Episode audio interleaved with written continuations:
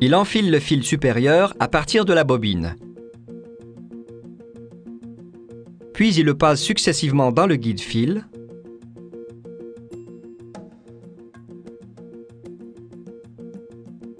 Dans les trous du guide de tension.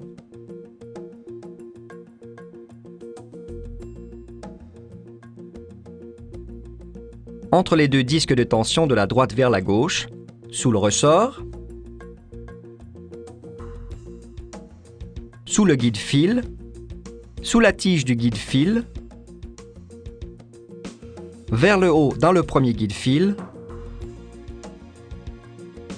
de droite à gauche dans l'œillet du releveur de fil,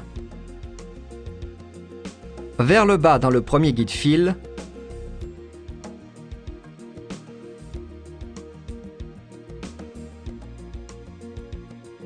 derrière le deuxième guide fil,